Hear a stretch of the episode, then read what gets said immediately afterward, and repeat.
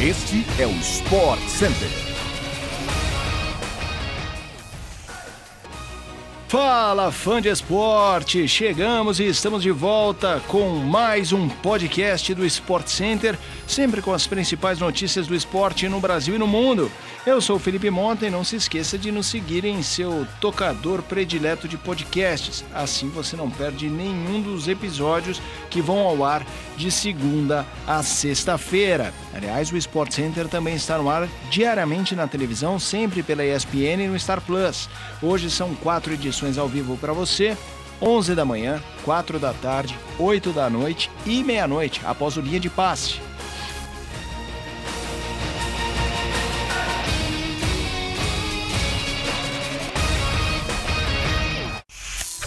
Vamos começar o nosso programa de hoje com as notícias do Campeonato Brasileiro Masculino. Na tarde de ontem, depois de três rodadas sem vencer na competição, São Paulo foi ao Castelo do Dragão para enfrentar o Atlético Goianiense e triunfou 2 a 1.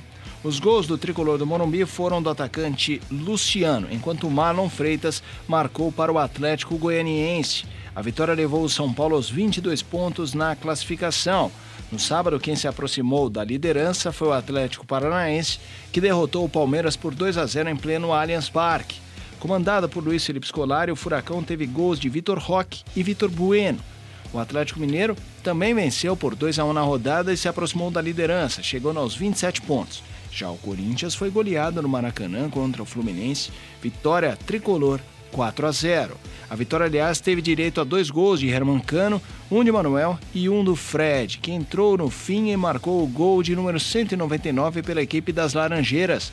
O maior artilheiro do Brasileirão na era de pontos corridos vai se aposentar contra o Ceará no dia 9. Palmeiras é o líder com 29 pontos, seguido por Atlético Paranaense, Galo e Corinthians, que fecham o G4. A 15ª rodada do Brasileiro termina hoje quando o Red Bull Bragantino recebe o Botafogo às 8 da noite. O final de semana também foi movimentado nas quadras do All England Club pelo torneio de Wimbledon, no Reino Unido. As oitavas de final da competição no Simples começaram ontem e quatro tenistas garantiram suas vagas nas quartas na chave feminina.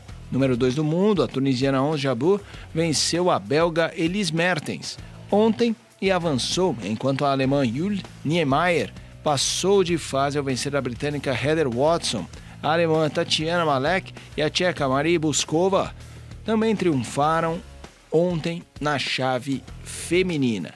No sábado, a número 1 um do mundo, Iga Swiatek foi derrotada pela primeira vez desde fevereiro encerrou uma sequência de 37 vitórias e deixou o torneio precocemente. Já na chave masculina, quem passou para as quartas de final foi o sérvio Novak Djokovic, que venceu o holandês Tim van Richthofen por 3 sets a 1. O italiano Jack Sinner eliminou a sensação espanhola Carlos Alcaraz. A vitória veio por 3 sets a 1. O britânico Cameron Norrie e o belga David Goffin foram os outros classificados do dia. O torneio de Wimbledon continua hoje, a partir das 7 da manhã, com transmissão ao vivo pela ESPN no Star Plus. Agora falando um pouco de basquete, o brasileiro Gui Santos fez sua estreia pelo Golden State Warriors no último sábado. Draftado na posição de número 55 no draft deste ano, ele foi o cestinha da equipe da Califórnia na derrota por 86 a 68 para o Sacramento Kings, em partida válida pela Summer League. No total foram 23 pontos, 6 rebotes, uma assistência e 3 roubos de bola em pouco mais de 25 minutos de quadra. O brasileiro que também chegou a tirar foto com o astro Stephen Curry após a partida. Hoje, feriado de 4 de julho, independência norte-americana, tem mais basquete nas telas da ESPN no Star Plus. O Phoenix Mercury volta à quadra e visita o Los Angeles Sparks pela WNBA a partir das 8 horas. Fique ligado.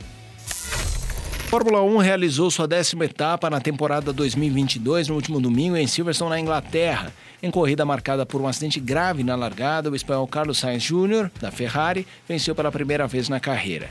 Ele largou na pole position, perdeu a posição ao longo da prova, mas um safety car a 13 voltas do fim e uma estratégia perfeita da equipe italiana para ele, não para o companheiro Charles Leclerc, impulsionaram o piloto espanhol à vitória. O mexicano Sérgio Pérez, da Red Bull, foi o segundo, enquanto o piloto da casa, Lewis Hamilton, da Mercedes, terminou na terceira posição. Eu fiz a ressalva da estratégia porque quando houve o safety, o safety car, o líder era o Leclerc e o Sainz era o segundo.